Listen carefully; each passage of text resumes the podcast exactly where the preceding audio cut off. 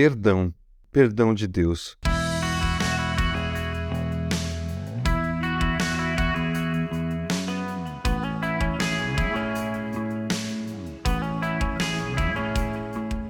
Quem é comparável a ti, ó Deus, que perdoas o pecado e esqueces a transgressão do remanescente da sua herança?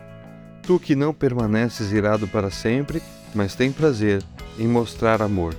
Miqueias 7:18. Deus com certeza é o maior perdoador de todos, pois deixou de cobrar uma dívida apenas por amar os endividados. Vamos entender um pouco da dimensão desse perdão. Digo um pouco, porque nunca saberemos exatamente o custo desse perdão, mesmo porque nunca teremos condição de pagá-lo. Para isso, vamos voltar a Gênesis, na criação do homem e da mulher. A palavra de Deus diz que foram criados à imagem e semelhança de Deus, não iguais, mas semelhantes. Por exemplo, sem pecado, sem a desobediência nata que está impregnada em nós até hoje.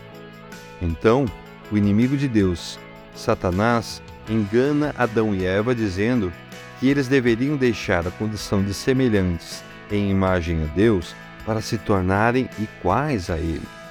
Motivados por essa ilusão gananciosa, a desobediência deles permite que o pecado entrasse na sua natureza e, consequentemente, na nossa, seus descendentes. Pronto, a partir desse momento, todos nós entramos para a lista de devedores de Deus. E assim como uma dívida financeira, que tem como consequência o nome do devedor inserido em listas de proteção de crédito, ou, no caso de crimes, as devidas penas previstas no Código Civil e Penal, nossa dívida com Deus também tinha uma consequência, pois o salário do pecado é a morte. Disse o apóstolo Paulo na sua carta aos Romanos e o pecado nos afasta de Deus, que, sendo santo e totalmente bom, não poderia permitir o pecado junto a ele. Assim como a escuridão não existe, mas o que existe é a ausência de luz, o mal, na verdade, não existe, é simplesmente a ausência do bem. E Deus é o bem absoluto. Por isso, com um só pecado, contraímos uma dívida com Ele, e o único pagamento é o afastamento de Deus, que é a morte eterna. Só que o texto de Paulo aos Romanos não termina ali, ele continua.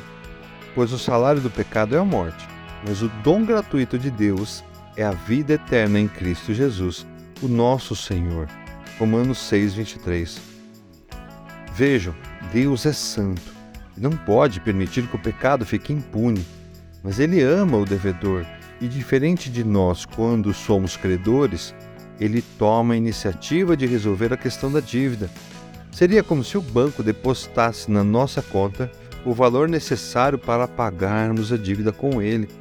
Somente um amor incondicional que não pensa em si seria capaz disso.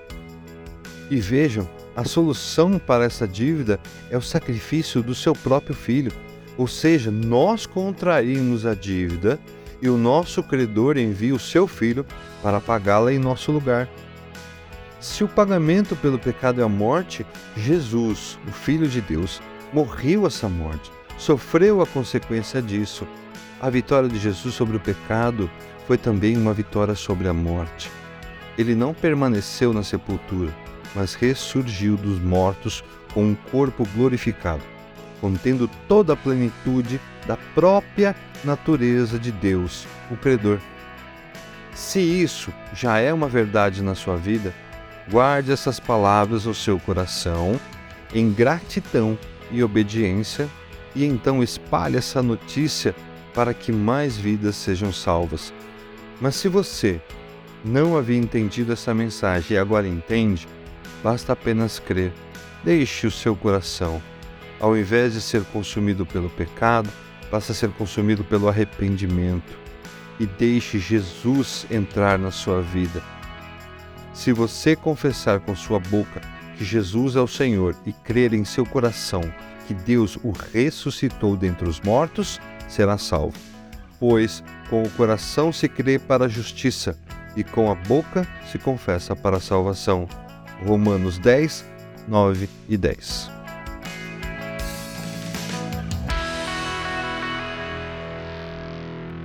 Você ouviu o podcast da Igreja Evangélica Livre em Valinhos. Todos os dias, uma mensagem para abençoar a sua vida.